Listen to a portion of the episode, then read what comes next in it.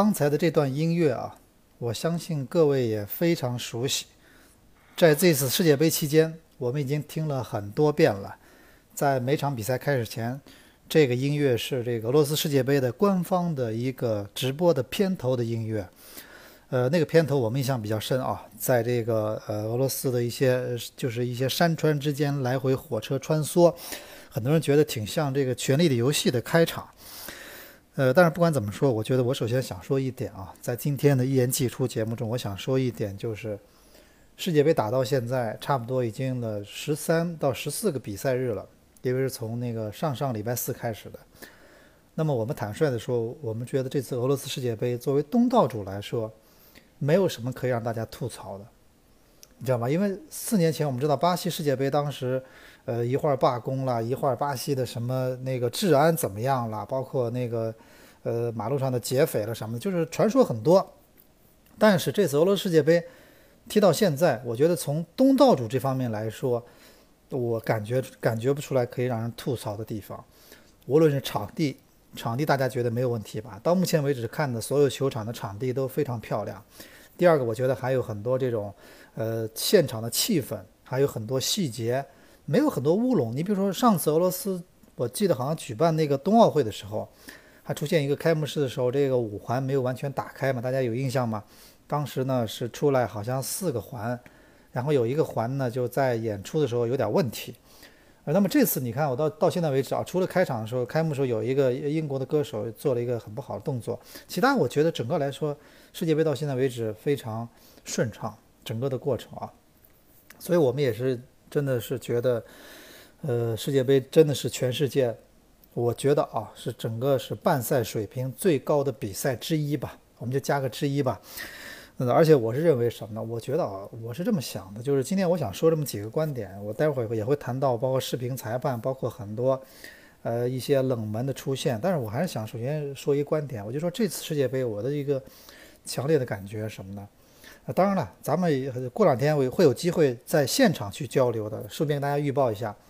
今天是礼拜二，这个周末七月一号的傍晚，呃，我自己的那个是上海那个申花球迷群的，我我照样会举办一个见面会。基本上我每年都会有，今年年初有过一次，然后今年夏天我们赶在世界杯期间这么长时间的休战期，我们再举办一次，也会有球员教练到场。上海申花队的主教练应该也会到场，然后有五个球员也会到场，呃，然后还有一些民宿也会到场，然后有一些大家心目中的女神的主持人也会到场。反正我觉得啊，星期天如果你有空的话，你可以去看我的公众号或者看我那个通知，在嘉定，上海的嘉定新城的以西云楼，大家记住这名字啊，呃，地图上一搜就能搜到一个西云楼。一个呃一个一个一个地标，然后在里面会有我们的一个见面会，非常精彩。然后准备了大量的，除了这些节目之外，还有大量的那个纪念品和奖品送给大家。然后特意再跟各位说一句啊，这活动来参加是完全免费的，完全免费，不收任何的费用。然后是只要你穿着上海申花队的球衣，因为那天的活动主要还是以申花球迷为主。只要你穿着穿着申花元素的衣服，就可以到达现场。我们希望到时候大家能有序啊，能有序的去保证这个活动的顺利进行。首先，我就想到时候我们见面再交流，可以谈世界杯嘛，可以谈很多事情。啊，我想说什么呢？就是我觉得世界杯就是一个球迷的节日。但是呢，我发现这次我就发现特别强烈，就是我觉得身边的参与的人，一下特别多了，而不是因为说大家这么喜欢足球或者怎么样，就是。就是稍微小来来的人特别多，我不知道你是小小来一点还是大来一点，就是我们说的这种博彩或者怎么样买彩票也好，是赌球也好，这次我觉得，而且就这些人呢，就是他心态呢越来越不好。你比如刚才我到楼下就碰到我一个朋友，他也跟我说，他就说，因为现在你因为你现在你现在看比赛以后，一旦出现这个结果，你发现有问题的话，你会天然的会认为啊，你就会立刻就觉得啊，你看假的。对吧？他碰到我就跟我讲说，今天西班牙对对那谁摩洛哥的比赛，他告诉我，你看西班牙这几个队员打假球呀，就是假球呀。你看西班牙这几个队员故意的，然后那个什么，呃，那个他们就不防守，然后就是要打平，然后怎么？包括那场比赛，什么样？然后我倒觉得你要说有一点，我是认为我们可以去讨论的，比如说这场比赛里面视频裁判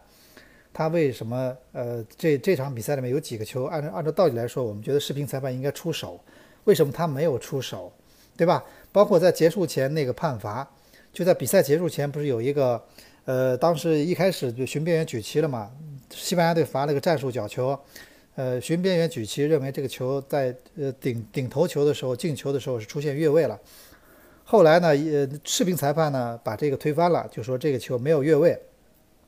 但是我觉得这个里面呢，呃，包括后来摩洛哥主教练也说到了，这个关键还不是在于越不越位，而是在于这个球呢，当时是在左边出的底线，大家可以去看录像，应该是在球门的左侧出的底线，但是西班牙队在右侧罚的角球。对吧？那主教练赛后就主要说了，说我们很多队员跟主裁判说是说这件事情，越位我们都知道，我们看不清楚，我们只能说怀疑。但是这件事情是非常明确的，到底合不合规？那个裁判是亚洲金少，呃，就是那场比赛的主裁判，对吧？所以我就认为什么呢？我今天中午在那个东方卫视的节目中，我每天中午啊，如果呃如果我一般的情况下的话，我会每天中午在东方卫视的那个新闻中会点评一分钟。今天我特意提到了，我说这这次世界杯呢，视频裁判呢，首先我们要不要再说什么？那个那个摩洛哥的球员赛后对着镜头说一个视频裁判说了句不太好听的话，我觉得完全能理解。但是这这个趋势这个潮流它是不可逆的。我认为视频裁判以后一定会越来越多的在比赛中，呃呃得到一个普及，它会变成足球比赛的标配，这是必须的。只是说在这过程中。我们是不是还应该更加完善？比如我今天就提了个建议啊，我说，我说现在有一个世界杯期间有一个有一个进步，已经是我们看到了，就是跟平时我们看的中超、德甲是不一样的。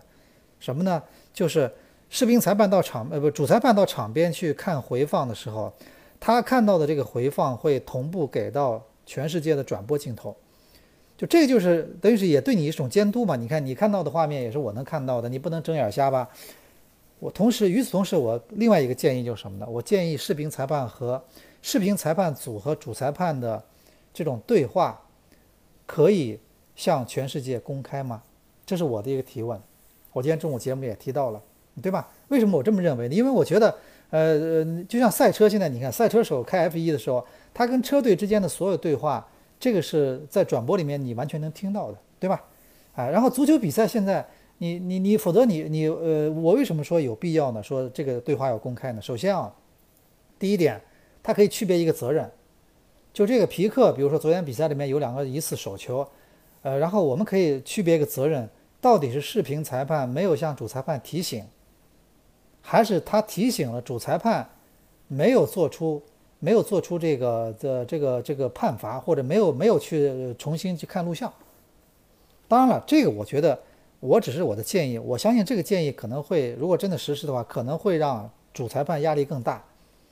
因为视频裁判的一个核心核心的一个一个一个有个原则是什么？就是说到后来怎么决定是主裁判要决就说了算的。这个比赛场上是主裁判还是就像我们单位的一把手一样，他是说了算的，他拍板，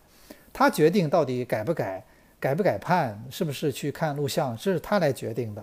否则一个比赛就没有一个责任人了，对吧？但是呢。如果我采纳了我的建议的时候，第一个对他是一种监督，责任呢可以分得很清楚，到底是别人没提醒还是你不采纳。但与此同时呢，会使得主裁判的或者视频裁判组的压力会空前增加。就是首先视频裁判组你会有压力，哎，你这时候你看我们看我们在看直播，我们能听到这个对话，你什么都没没没说，你是你眼睛有毛病吗？你怎么没看到呢？你在看回放你都看不到吗？他会有压力。第二方面，如果视频裁判提了这个呃呃疑议之后呢，主裁判没有反应，他也会有压力，后事后也会说，你看凭什么你不反应？你是不是被人搞定了？当然我知道这个是肯定有风险，但是否则你怎么彻底解决公众对这个运动的这种信任呢？你觉得比如今天早上不就是很多人看完比赛就说了吗？说这视频裁判好像感觉是在是在偏向西班牙的，对吧？啊，这个好像是在偏了西班牙的。你最后一个球的判罚，还有那两次皮克的手球，包括之前有场比赛，大家大家记得吗？昨天好像是那天是塞尔塞尔维亚对谁？当时也出现这情况呀。比赛中有一个禁区内的一个对塞尔维亚球员的一个类似于摔跤抱摔的动作，其实是完全可以有理由去，呃，有有有理由去判个点球的嘛。到后来我们也没看到判嘛，所以很多人说视频裁判是不是这为什么这时候不起作用呢？对吧？所以我觉得这个东西啊，就是我的感觉是你既然呃走上这条路了，就就是条不归路，就是你既然把视频裁判这个潘多拉魔盒打开了，那你就必须。到最后，就是就是必须改革到底，对吧？就是我们一直说这个手机，当手机变成一个，呃，你最早我们只是手机只是打电话的，后来变成了一个可以听音乐，对吧？到后来可以上网，上网之后就刹不住车了，大家明白吗？刹不住车了。其实手机现在取取代了生活中很多东西的功能。你像我现在都觉得，我现在上 PC 机，除非有时候啊，我是不得不。有时候要上 PC 机，要解决一些，要做一些大的文档，要做一些设置或者做一些操作，我必须上电脑。很多事情我全部通过手机完成了。我现在手机，你看每每天干多少事情？你看你手机可以干几乎你认为的所有事情，对吧？导航你可以靠手机，银行转账可以靠手机，买东西可以靠手机，出去都不带钱包了，你对吧？以前现在我相信，现在我相信大家很多人办信用卡的动力肯定小多了。以前什么卡里面有人拿个大皮夹子，里面一堆卡。现在你你脑子有病，办一堆卡干嘛？现在一张卡都不一定刷。我上礼拜去那什么地方用张卡，我都好不容易用一次。现在谁还会用卡呢？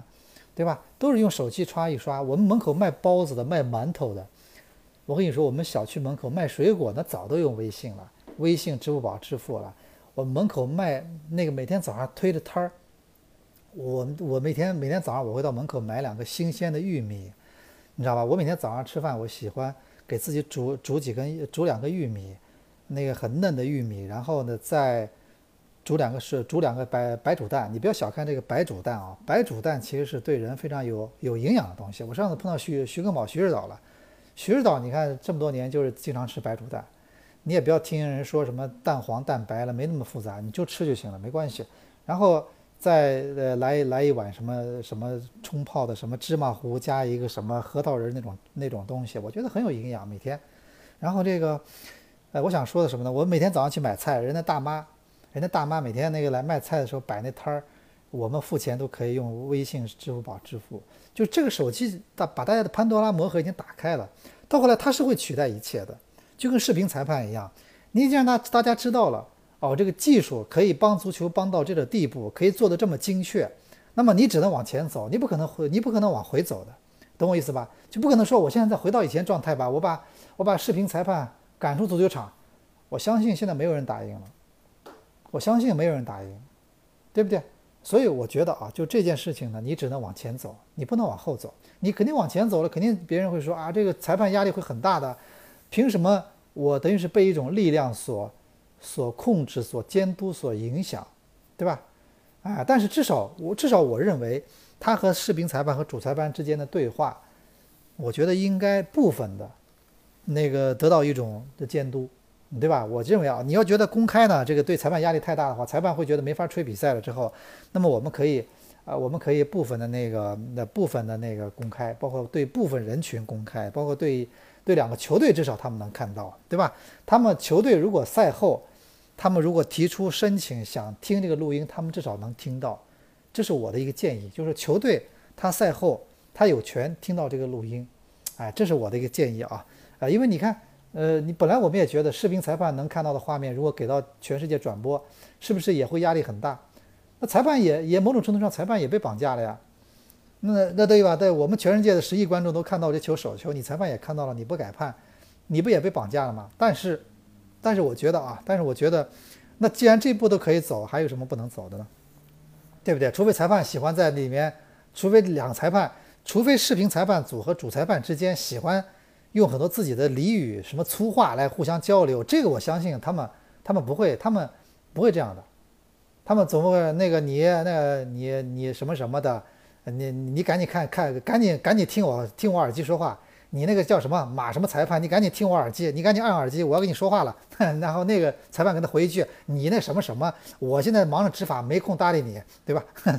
当然他们不可能这样对话的，我只是做个假设嘛。啊，我只是做个假设，就是说那个呃，这个东西我觉得一步步来，只会往前走，不会往后走。但是还有说那一点，我不同意说视频裁判有什么应该去退出足球，绝对没有。我坚定的会支持这个东西会执行下去，这是我的一个一个观点。我认为，只有把所有东西让它变得透明，然后才能真正起到监督作用。另外，我觉得足球比赛这么这么呢，而且你包括你看赛后你看录像回放，你还要你还要互相花点时间，就说明这个。场上面瞬息万变的这种，呃，这种这种难度越来越大，裁判执法难度越来越大，你为什么要把所有压力放在裁判身上呢？对吧？况且我前两天看了一个片子，中央台的片子，他采访一个，他是采访一个英国的裁判，那裁判也说了，他那个裁判是老裁判，那个裁判是说我支持呃那个使用视频裁判，他说因为我觉得视频裁判，呃，因为现在球员他们说越来越越聪明了。就是他们的把戏，我们越来越难看透了。就意思说，他们对对越来越会对付裁判了，越来越会给裁判做很多假象了。所以，他们他们也希望有视频裁判来帮助自己，变成自己的一个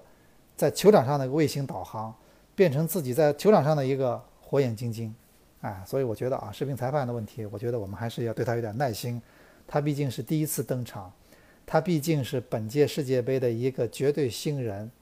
对吗？呃，他能，他作为一个第一次第一次参加世界杯的一个新人，能有这样的表现，我觉得我们应该已经觉得不错了啊。当然了，我还是回到开头那句话，我觉得咱们中国球迷就是中国球迷。我跟我跟你说，我现在朋友在国外，我我问他们，我说老外现在看世界杯的时候聊这些事儿吗？他们说不聊啊，他们说就是中国球迷。天天就聊假球，聊得我烦，你知道吧？老外人家看球，人家就看了看了，顶多说国际足联会希望谁出现，他们他们的上限就在这儿了。但是我们总觉得，啊，这些球员可以为了这个，可以为了这个这个赌博什么，可以可以卖球。就是我说个不好听的，就是他们这可能是不是我们身边的，就一个是他们我们身边的伪球迷太多，第二个就是我们是不是身边的价值观已经发生了很大的变化。就是我们身边很多人认为人的所有东西是可以卖的，什么什么灵魂，灵魂值个屁钱，他们都是觉得灵魂灵魂卖又怎么了，对吧？可以的，没有问题。但是我还是那个观点，我从上次我们中国足球的反赌扫黑，我就一直坚定认为，上次反赌扫黑真的就没有抓住一个老外，啊，真的就没有一个老外参与，对吧？而且我很清楚的知道一某一家俱乐部的呃球队历史上。有家俱乐部本来希望老外去，去参与一场被操纵的比赛，结果被这个老外断然拒绝，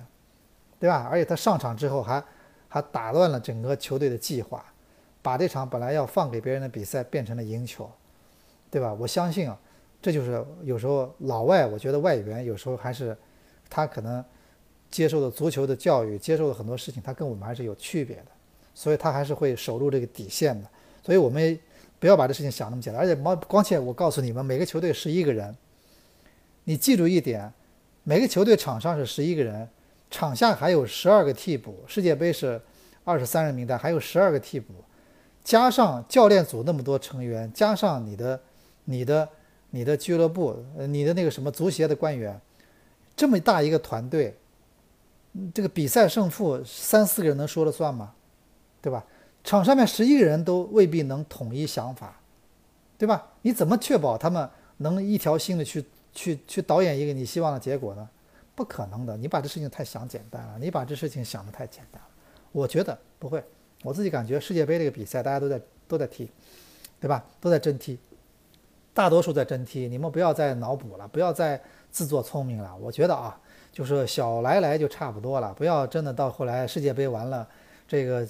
行驶证变成了这个公交卡，很多人们这个这个说个段子嘛，世界杯一场世界杯结束了，什么行驶证变成了公交卡？为什么呢？因为车都没了，然后就剩就变成了公交卡，对吧？有的人有有人说什么什么什么反着怎么怎么别墅靠大海，我只听说过世界杯或者这种足球这种东西让很多人。损失挺大的，所以你们还是啊适可而止。各位啊，大家这样就看球就很开心，就像我看世界杯，我就觉得挺开心。我每天看球能熬夜就熬夜，我觉得刺激一下，感受一下，我觉得很刺激啊。就是那个就是觉得很过瘾，白天起来跟大家聊一聊，然后那个在节目里面跟大家沟通一下对世界杯的看法，我觉得挺过瘾的。这世界杯的比赛跟所有比赛都不一样，你开打之前你还不会这么想，但真的开打之后呢，你会发现，就它真的是浓缩的精华。就是你平时看的联赛的什么，包括欧冠决赛，这场决赛可以有话题，但是它世界杯是每一轮比赛都有很多话题，而且不同球不同球队之间的不同风格的这种交锋，这种这种风格的碰撞特别过瘾。所以大家啊，世界杯期间我还是希望各位能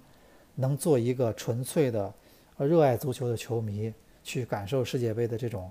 巨大的魅力啊！这个我觉得是很希望能能。能这个，呃，传递给各位的一个想法。呃，另外呢，我们也是呃，关于世界杯的本身，刚刚说了 VR 裁判，关键世界杯本身就是这个呃冷门，我是这么理解的。我现在看下来，我觉得啊，比如说咱们看这个第三轮，小组赛第三轮，昨天晚上到今天凌晨已经打了四场比赛，然后呢，从从昨天晚上开始了，我就可以提醒大家，就从昨天晚上开始，这个北京时间。晚上八点钟、六点钟这种黄金时间的比赛就没有了。就之前对英格兰队、对巴拿马那场大胜，就是我们中国球迷在黄金时间晚上八点看的最后一场世界杯。到到闭幕之前，再没有这样的时候的比赛了，全部都是晚上十点或者凌晨两点。啊，所以那个这是第一点啊。第二点我想说的什么，就是你看这这 A 组和 B 组的比赛。其实乌拉圭对俄罗斯的比赛呢，也让很多人有点意外的，因为呃，俄罗斯之前的两场比赛踢的其实比乌拉圭要赢得更多一点，进球也挺多。我们现在只能呃看看乌拉圭这个小组第一出线之后他会怎么样，因为乌拉圭毕竟防守做的还是可以的。我感觉了一下啊，这个球队防守，包括这几个马竞的这个老将戈丁，还有包括他们的几个后卫，他们的防守其实在南美洲球队里面算是非常好的了。另外呢。我们看到这个呃，另外的埃及对沙特啊，沙特我倒觉得，昨天埃及对沙特的比赛倒是很多话题是在，在这个比分之外的。我不知道大家是不是也注意到了，就是沙特这个门将了，他是四十五岁零一百多天好像，他是世界杯历史上，呃登场的首发的这个年龄最大的门将。我觉得这门将不容易，为什么？就是说，首先呢，他把自己保持的状态特别好。所以，我们有就有时候在说，我相信听我节目的很多人呢，也是这种被人称为大叔的年龄，就是四十多岁。但你看人这门将，昨天这个门将，这个首首发仪式的时候往出一站，呃，那个奏国歌、升国旗的时候，镜头扫过他的脸，他跟旁边队员相比，你根本看不出来他四十五岁。他甚至旁边有一个奥级队其他一个后卫胡子拉碴的，他显得跟那人差不多。人家头梳的特别，头的抖丝老清爽。就是头梳的大背头，梳的特别整齐，然后脸上胡子刮得干干净净，所以看的身材也没有走样，特别特别那个紧凑，对吗？然后四十五岁，昨天比赛还做了几个很很牛的扑救，我觉得挺好啊，真的。就是世界杯呢，就是让我们不断的见证历史，所以我一直觉得他世界杯有个口号就是 history，呃，正在发生啊。对，后面那个词我忘了，当时反正有一家那个电台电视台，好像英国，他那个。他是他正那个他对世界杯的宣传语，具体用的哪个单词呢？我忘了，但是我大概记得意思就是，就是历史世界每一次世界杯都是历史的发生，历史正在发生。这次就是这样，你看，又是一个四十五岁的一个门将，他创造了记录，他站在那儿，就让你觉得确实不容易，而且觉得很励志。你想想想，我们平时四十五岁的人，我相信很多人也听到我们节目了，四十五岁是什么状态？我觉得四十五岁就两种，一种就是你就把自己变成一个胖子。往那一坐，然后那个，然后就就就这样了。还有就是把自己对自己要求更加严格，让自己像这个埃及的门将一样，也是看不出你的真实年龄，这也是一种选择，对吧？然后你看那天还有值得一提的，就是沙特队，沙特队也不容易，最后一场比赛还赢球了，而且赢球之后好像立刻我们看到沙特的这个王储也不是足协立刻宣布他们将大刀阔斧的改革联赛。包括那个什么联赛里面也开始设工资帽，也开始有奢侈税，而且他们奢侈税很厉害的啊！我不知道这个沙特队肯定是世界杯打得不好，痛定思痛，结果呢回去以后就想要改革了。他们之前呢也想了招了，现在看来这招呢是不灵的。他们把自己球员呢通过倒贴的方式送到了西班牙，大家是不是记得？当时沙特就是倒贴，就是我给你西班牙俱乐部给你去足协钱，然后你这俱乐部如果接纳我的球员，我就给你钱。现在看来呢，这个有点太太就说，就是有点有点像什么意思？就是插班生，你知道吗？马上高考了，这孩子本来是那个本来是学渣，然后强行把他塞到一个学霸的班里，就告诉他你跟着学霸一起一起学个半年，然后高考就能考上北大清华了，两码事儿。学习和足球提高水平都是一个日积月累的事情，他不是这三个月他们在西班牙怎么样了，他们就可以去世世界杯上就可以。呃，就让世让世人那个就是眼前一亮了，这个没那么容易，太没那么容易。所以我觉得还是我们还是要，我们还是要呃那个按照足球的规律，比如说搞好好搞青训，或者呃做一些其他的一些扎扎实实的事情啊。然后这次沙特做的事情，回去我开始要整治联赛了，我们也拭目以待。然后那个这场比赛，然后另外我觉得倒是特别值得一提是今天凌晨的两场 B 组的比赛，那个葡萄牙。对阵摩洛哥，西班牙呃不西班牙对阵摩洛哥，葡萄牙对伊朗。葡萄牙对伊朗其实特别多的话题，为什么？你看比赛前一天，那很多伊朗球迷跑到葡萄牙队所住的酒店去了，然后去下面吵闹，然后去干扰他们睡觉。然后 C 罗不是出来还跟他们打招呼嘛，在在窗户窗户跟他们做了一个睡觉的姿势，还做了一个萌哒哒的睡觉的姿势，对吧？不敢惹这些球迷嘛，你又不能挑，不能把他们激怒了，他们上来找你算账了。然后他只能这样。后来比赛来看呢，也许还受点影响啊，因为他点球没进嘛。但是我们想说的什么呢？就是你到国外去，你就发现了什么呢？他们国外很多城市就是小城市，他们就是很多就是挺小的城市。国外其实像咱们中国这么大的城市，这这很少很少的，都是小城市。然后呢，小城市里面呢，呃，举办世界杯，那这就那么几个宾馆。那他们的宾馆呢，不像我们动不动就是二三十层楼什么，像那种波特曼什么上海那种，呃，香格里拉就是很多层的高层建筑，他们就是那种是十来层楼，他们就这种宾馆，所以呢，很容易一个球队的驻地呢，在世界杯期间就变成一个啊，就一个城市里面的很容易被人找到，啊，很容易就被干扰。这个我觉得这国外很多欧洲很多城市它就是这样，它跟中国这感觉是不一样。中国你想世界杯要在要在上海举行。球队如果住在住在什么，我举举个例子，住在什么四季了或者什么的，你想在附近去干扰他们呢？我觉得也没那么容易，没那么容易做到，对吧？啊，然后这个这就是那赛前的一个插曲。还有就是奎罗兹，葡萄那个伊朗的主教练是以前的葡萄牙的这个葡萄牙人，葡萄牙的教练啊，奎罗兹。然后其实跟皇马包跟那个 C 罗还是非常有渊源的。这奎罗兹呢带队确实不错，我觉得教练也不容易啊。当年也算是皇马主帅，在伊朗呢，这个一做就这么多年，而且这个做得很踏实。我也不知道伊朗到底给的合同大不大，但是我觉得人家这个确实在教练这方面一直做的比较，呃，比较是比较有定性的啊。伊朗这场球呢，到最后还是刚才的 V 那个 VR 裁判，还有就是 C 罗这点球没进，但我倒觉得大家淡定一点，因为 C 罗呢也不是神，对吧？他也是。他也是这个，我觉得他也是人嘛，他不可能说在比赛中他就永远的，呃，不去，不会去犯错误，他他就点球都全部能罚进去，这个我觉得是这个一定还是会有这种情况出现的，但是好在这个也没有影响他们出线嘛，唯一就是他们要面对，他们要面对这个呃这个乌拉圭，这个比赛的确是非常难踢，呃，而且我上次跟大家说了嘛，我说这个世界杯这个。有可能是上半区会有很多强队，就所以我觉得啊，这葡萄牙到底能走多远呢？C 罗到底的神奇能有多远？我们也要拭目以待。下一场，一个皇马的当家前锋，呃，C 罗要面对，嗯，那个巴萨的当家前锋苏亚雷斯，这比赛也是很有看点啊。另外，我们想提的就是西班牙的这一场啊，对我刚才忘说了一点，就是我们说夸雷斯马这个外脚背这脚射门，他说一一招鲜嘛。对吧？一招鲜。昨天晚上我还在网上看了一个中中国的一个北京那个老师，讲述电梯球、落叶球和这个香蕉球的区别。他的分析结论，他通过各种物理方式来推算。他他的结论是说，C 罗第一场球打西班牙进那个任意球是香蕉球加落叶球加电梯球。哈 哈那个我特意我特意这个这个视频我从头到尾我全部看完了。虽然很多物理的名词已经现在不太懂了，但是基本上似懂非懂，知道一点，我觉得这挺有意思。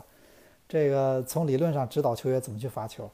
哎，然后这个我想说的就是什么呢？这个那个夸列斯马，人家就这一招，人家就这么多年就是这一招最厉害，就是外脚背啪这一脚打门。你看，就像罗本，罗本就是那那那一招先，但是他把这一招发挥到极致，啊，所以我觉得这也是人家的本事啊。这个球挺好，好在葡萄牙队除了 C 罗，终于有人进球了，这个挺好的。啊，其实我觉得除了世界杯期间呢，大家还可以关心一下别的事情。我就昨天前两天我抽空就看了个日本电影，我倒推荐给各位，名字一下想不起来了，就是讲那个，他就做了一个假定，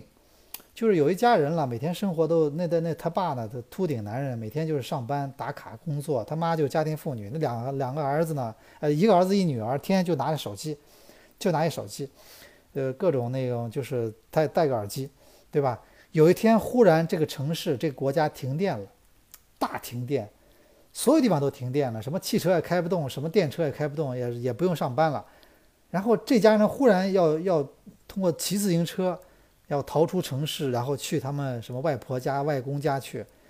哎，这一路上的故事，我觉得特别有意思。到后来其实也挺挺那个的啊，也也也也也，反正我觉得是日本人呢，就拍这电影了。他有时候这个编剧。他有时候这种呃，我觉得功力还是蛮深的。就是说，他可以把这个看上去很枯燥的一个故事，但是他会拍得很细腻，到最后你会觉得，哎，这个故事还是非常有意思的啊。哎，所以我们我们回到世界杯的话题，我是这样想的：我说世界杯呢，它呢在过去的这十几天里面，给我们的东西已经很多了。就给我们的东西，其实我们不能指望说每次世界杯都会有很多每每轮比赛都有很多经典对决。但是我觉得这次他给我们的足球迷的这种好的这种感觉和这种震撼、刺激，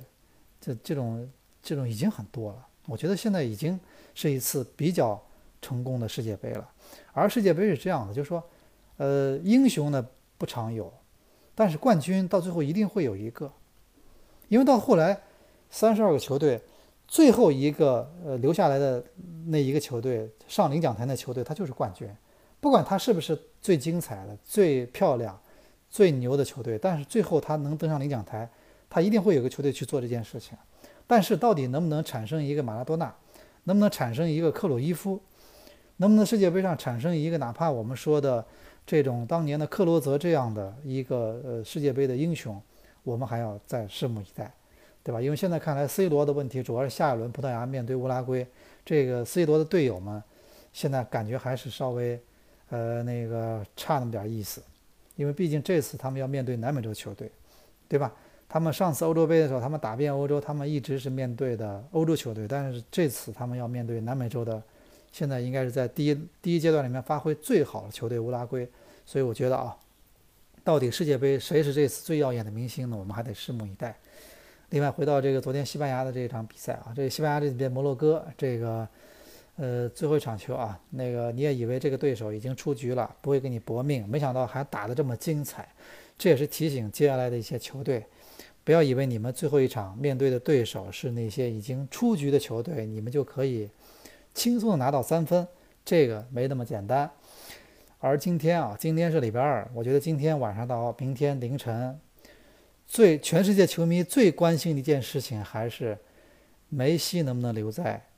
这个俄罗斯。虽然这次梅西的话题啊，梅西已经变成了一个梗，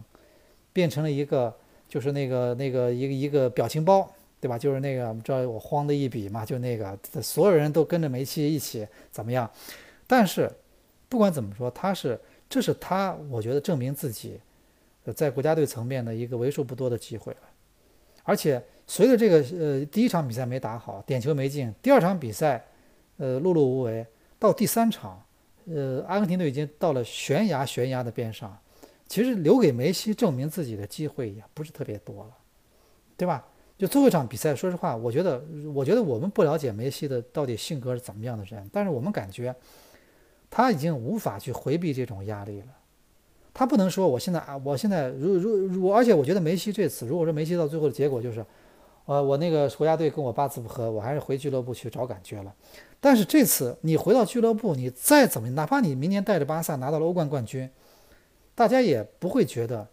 你你呢，就说世界杯的这个遗憾你能够弥补，对吧？所以我认为啊，下场比赛对梅西来说是，呃，今天凌就是明天凌晨呢，是一个终极的救赎之战。这种压力你没法回避的。很多人说了，你干嘛给他那么大压力？我我我很坦率的说，大家，世界杯这种比赛，它之所以吸引这么多全世界这么多关注，就是因为它压力大。压力越大的东西，当你战胜它之后，当你当你获得它的胜利之后，那种价值才越大。明白我意思吗？你平时热身赛你赢赢几场球，其实压力小嘛。你要想踢，你要想压力小，那你去踢热身赛去。你你赢七个八个也就那样了。世界杯上进一个球，你都可以成为英雄，因为这个比赛压力大。我我一直认为人不要去怕压力，对吧？我觉得人呢，就是呃，不要去不要去不要去回避压力，包括生活中也是。而且我一直觉得世界杯其实，呃，那个去呃去去压压胜负是你的一种选择。还有一种对你的选择来说，世界杯就是一就是一次对人的整个的一个提升的过程。你通过世界杯，你其实可以感受到很多，呃，很真实的一种力量。因为咱们平时看很多真人秀嘛，它里面很多逆转了，很多逆袭了，你你可以不相信，因为你觉得这是导演设计的。但世界杯呢，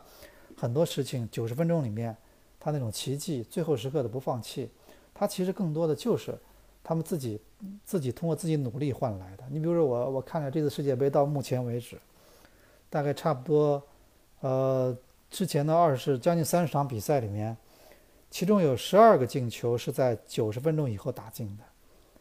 你看，九有十二个进球是在九十分钟以后啊，就说明这个九十分钟以后，咱们咱们说的一般的伤停补时时间，这个很多球队就在这个时候完成了一个进球，完成了一个逆转，对吧？你看德国队就是九十四分五十秒，呃，然后巴西队对哥斯达黎加最后两个球全部都是九十分钟以后打进的，对吧？就九十分钟以后。才让自己拿到了这三分，所以我们就说这个，呃，世界杯真的是一个，他可以看到很多励志的一些呃一些例子，对吧？在压力面前，每人会怎么选择，对不对？而且它是一个展示，展示各种各样的不同的文化，不同的一种性格，而且人在这种压力状态下人的反应，我觉得这都是一个世界杯真的是个万花筒。而且现在我就我感觉啊，这个转播了，它跟过去还是不一样。现在转播呢。他每场比赛能给到你的信号太多了，他的所有的细节，球迷的反应，呃，主教练的每一个每一个每一个动作，对吧？包括场边的很多那个替补，包括很多人的一些，我觉得世界杯越来越好看。我的感觉啊，这次我认为，呃，我们不要总盯着技战术层面，说他能踢出多少经典对决或者怎么样。我认为现在世界杯呢。呃，他在一个球员经过了一个这么漫长的一个赛季之后，然后经过了这么长一个赛季，然后没有休息的疲劳的之余，还能踢出这样水平的比赛，我认为呃确实已经嗯不太容易了啊。好，另外最后呢，我们还想说两句这个中国足球的话题。真的，世界杯的时候，我们不能说完全就把我们脑补成一个英格兰球迷、德国球迷，我们还是要提醒自己，我们还是希望。能有中国队去参加，我觉得这个真的是，呃，是咱们一个一个说了很多年的一个梦想，但这个的确很重要。如果中国队，哪怕中国队现在参加世界杯，对吧？你看昨天晚上摩洛哥的最后一场世界杯的告别演出，包括埃及的最后一场比赛，虽然说没有出现，没有希望，但是它还是会让大家觉得很很印象深刻，对吧？然后给四年后留了那么多的，呃，就是那么多的话题。给以后的比赛又增添了一些新的信心或者一些财富，所以我觉得世界杯呢，中国足球还是要更加努力啊，让自己未来能站在这个舞台上，哪怕这站在这舞台上只有这么二百七十分钟，嗯，三场比赛嘛，嗯，包括如果二如果是那个，如果是呃到了二零二六年的话，可能就连二百七十分钟都没有了，小组赛可能只有你只有三个队，那么就打两场比赛。就可能就要回家了，如果踢不好的话。但是不管怎么说，我们还是觉得世界杯应该成为中国足球的一个终极目标。这点来说，我们不应该去妥协，也不应该去改变。那么以上啊，就是本期一言既出的全部内容。世界杯期间，呃，大家还可以继续关注我们的足球先生节目。我们这个节目也会每天会连线一位足球的圈的。重量嘉宾基本上都是前国脚级别的中超现役，呃主教练或者球员级别的，而。且我相信其中的很多内容呢，其实是在每天哪怕这样信息量大的时候也是非常有价值的。然后咱们这个，